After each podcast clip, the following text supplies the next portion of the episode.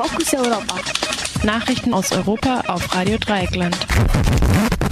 Heute Donnerstag, 16. Juni 2016. 34 Flüchtlinge in der Sahara verdurstet. DemonstrantInnen in Athen fordern Rücktritt der Regierung. Grüne wollen Billigfleisch verbieten.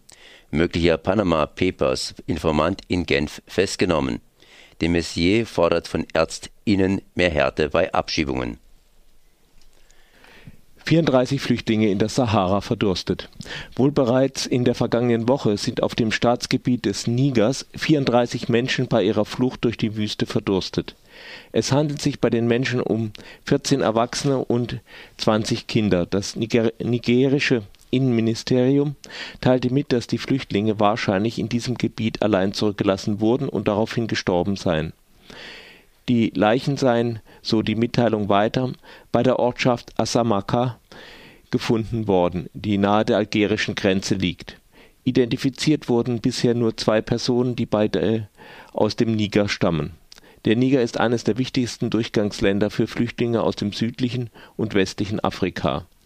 Über Niger gelangen die Menschen nach Algerien, um von dort über das Mittelmeer nach Europa zu flüchten. Der Weg durch die Sahara ist dabei eine, der, eine besonders gefährliche Tourroute. Demonstrantinnen in Athen fordern Rücktritt der Regierung.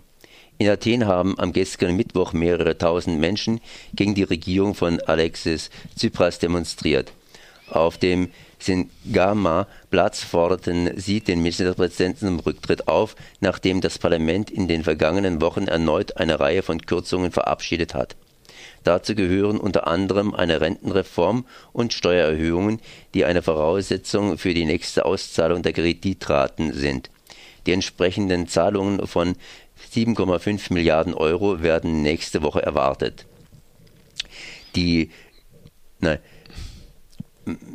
nach der Demonstration kam es zu Ausschreitungen seitens einiger Gruppen, die in der Nacht Busse anzündeten und vermutlich auch Brandsätze auf die Polizei warfen. Diese reagierte ihrerseits mit einem massiven Einsatz von Tränengas. Die Regierungspartei Siras und Ministerpräsident äh, Tsipras hatten nach ihrer Wiederwahl vor rund neun Monaten die Forderungen der internationalen Gläubiger mehr oder weniger klaglos umgesetzt und damit den niedrigen Sparkurs aufrechterhalten. Obwohl die Regierung die konservative Opposition für die Proteste gestern verantwortlich macht, sind auch viele AnhängerInnen von Siras von der vermeintlich linken Partei enttäuscht. Tsipras hatte, habe, eines seiner, habe keines seiner Versprechen gehalten, so eine Demonstrantin am Mittwoch. Grüne wollen Billigfleisch verbieten.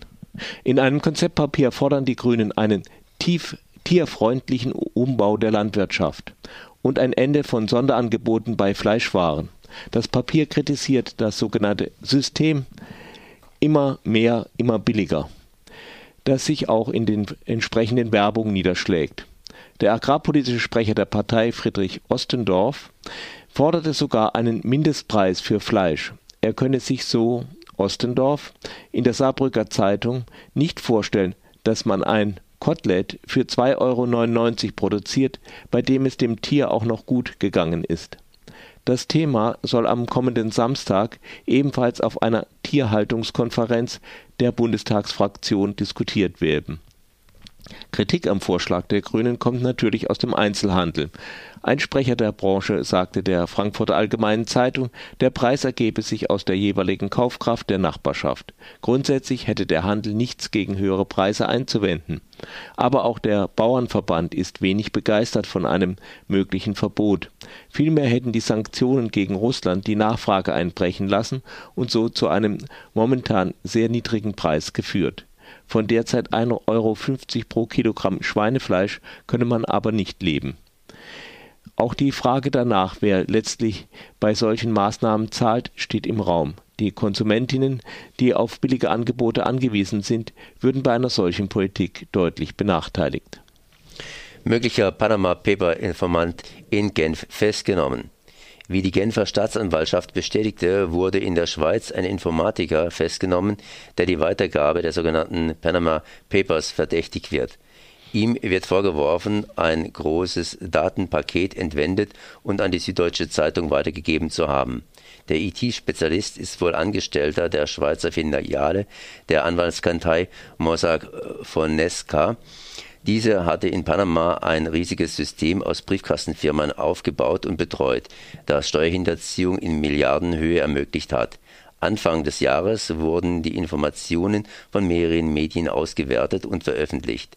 Etliche Prominente und PolitikerInnen hatten von diesen Konstruktionen Gebrauch gemacht. Gegen den Festgenommenen sei Anklage wegen unbefugter Datenbeschaffung sowie Veruntreuung erhoben worden, so die Schweizer Staatsanwaltschaft. Inwieweit hier ein möglicher Schutz für Whistleblower greifen könnte, ist unklar. De Maizière fordert die Ärztinnen von Ärztinnen mehr Härte bei Abschiebungen. Innenminister Thomas de Maizière hat die angeblich zu hohe Zahl von ärztlichen Attesten kritisiert, die Abschiebungen verhindern würden. Es gebe noch immer zu viele Atteste, wo es keine echten gesundheitlichen Abschiebehindernisse gibt. So de Maizière zur Rheinischen Post. Wie genau der Innenminister, der Jura studiert hat, die Echtheit der gesundheitlichen Probleme aus der Distanz beurteilen will, sagte er nicht. Auch von den Ländern forderte de Maizière die Behebung sogenannter Vollzugsdefizite bei Abschiebungen. So sei es wichtig, Abschiebungen nicht mehr anzukündigen und das Ausreisegewahrsam, also die rechtlich äußerst problematische Abschiebehaft, künftig entschlossener anzuwenden. Darüber hinaus brachte er weitere Leistungskürzungen für Asylsuchende ins Spiel, die bei der Identitätsfindung nicht helfen oder im Fall der Ablehnung ihres Asylantrags nicht ausreißen